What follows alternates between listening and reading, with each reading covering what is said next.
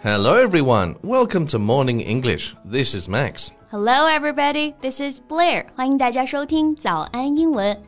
节目开始之前呢，先说一个小福利。每周三啊，我们都会给粉丝免费送纸质版的英文原版书、英文原版杂志和早安周边。微信搜索“早安英文”，私信回复“抽奖”两个字，就可以参与到我们的抽奖福利啦。很多奖品都是花钱都买不到的哟。Yeah, we have carefully picked out these materials. They are excellent for learning English. If you can finish one book, your English will surely be better. So, go to the WeChat official account for the lottery right now, and we wish you all good luck. Max, you look great today. Mm, thank you, and you look great too. 我们节目一开始就要这么互相吹捧，是不是？今天是我们 Max 老师的结婚一周年纪念日啊！首先，我们来祝贺一下他。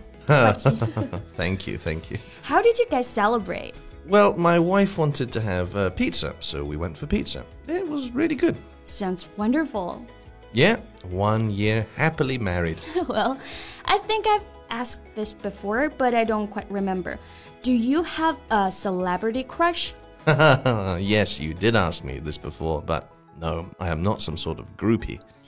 so you're not into music or movies? Well, I love music and movies. It's just I don't have a crush on a specific singer or movie star. Yeah, I get it. For you, your wife is the most beautiful girl in the world. Mm, that is true. Well, do you know Brooke Shields? Uh, yeah, she was famous, wasn't she? She's like now, what, 40, 50? Yeah, 56. Hmm, okay. Well, why do you ask? 波姬小丝这个名字大家应该都有听过，对不对？我记得第一次听到这个名字呢，是在很久以前看春晚的时候。他也是一个因为美貌而被大家记住的人啊。Well, I just saw a picture of Brooke Shields when she was like young, and she was absolutely gorgeous. Yeah, well, she was famous before, not because she was good at acting, but her face. She's an American kind of beauty, tall and fit. 对，波姬小丝呢，身高一米八三啊，五官也是典型的那种美国甜心长相。那我们刚刚就用到了一个词 if you describe someone as gorgeous, you mean that you find them very sexually attractive. 对，就是非常的性感，非常的漂亮。那我们就可以用到这个词。Well, actually, there are many ways to say that someone is 漂亮的 or 好看的，right? Yes, maybe we can talk about it today. sure. 那我们今天就来跟大家一起聊一聊啊，当你要夸别人长得好看、长得漂亮、帅气，用英文要怎么去表达呢？我们今天的所有内容都整理成了文字版的笔记，欢迎大家到微信搜索“早安英文”，私信回复“加油”两个字来领取我们的文字版笔记。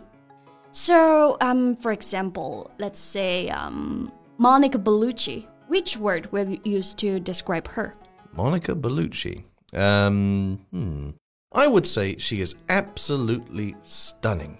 That's the word I'm about to say.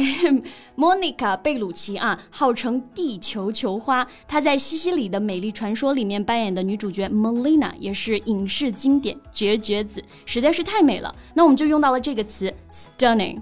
Yes. Let me do my my seductive voice. no. No? Oh, okay.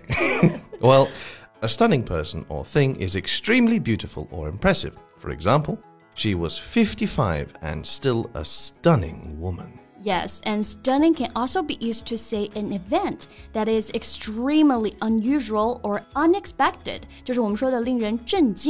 Right. For example, he resigned last night after a stunning defeat in Sunday's vote. Yeah.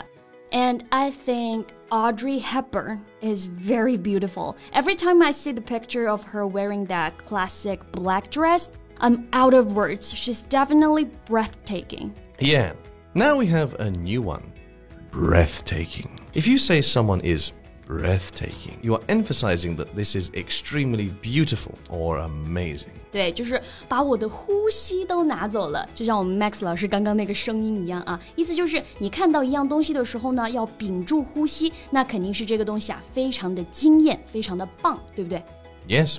You can also say, take my breath away. Yeah. Like you can say to your wife, honey, you're so pretty. You take my breath away. well, that's very uh, rom- rom- 肉麻。 Roma. No, it's not. 再教我们一些表达吧，就是我们平常没有听到过的。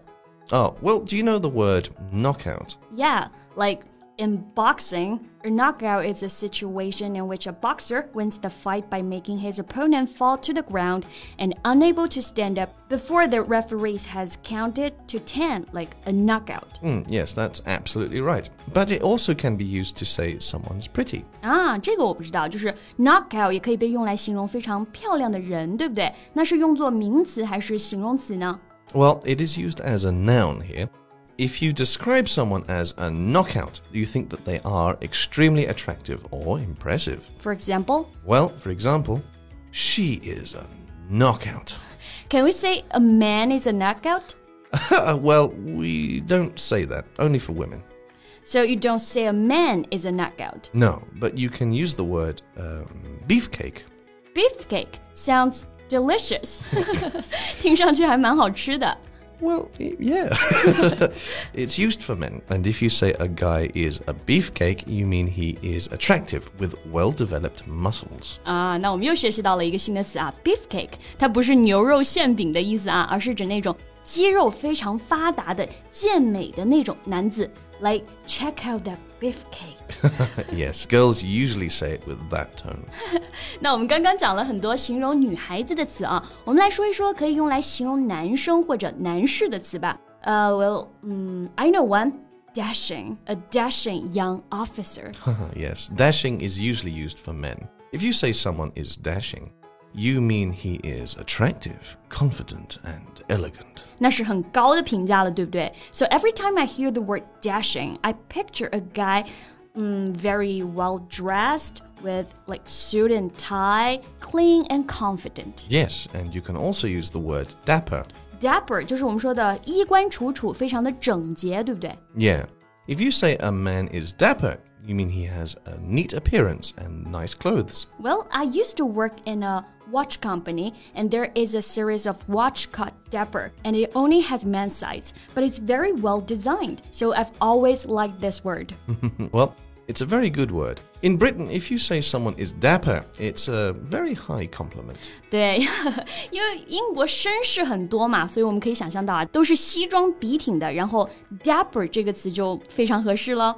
Can you give us a sentence? Okay. He is a good looking man, spruce and dapper and very tidy. What is spruce? Ah, now we have a new one. Someone who is spruce is very neat and clean in appearance. 就是我们说的非常的干净整洁，对不对？Spruce. That's right. So we've mentioned quite a lot of words and phrases today. Which one is your favorite? Mm, I don't really have a favorite, but I would be very happy if someone says I am dapper.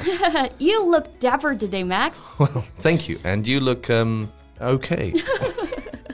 OK，今天 OK，那我们今天的节目呢就先到这里了。我们学习到了这么多可以表示漂亮、好看的表达，大家就快点使用起来吧，夸一夸你身边的人。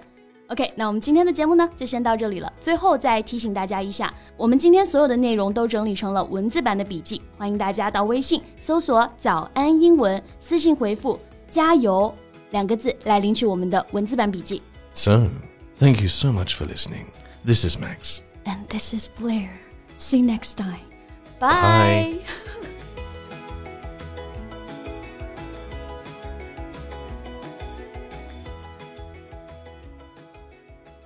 This podcast is from Morning English.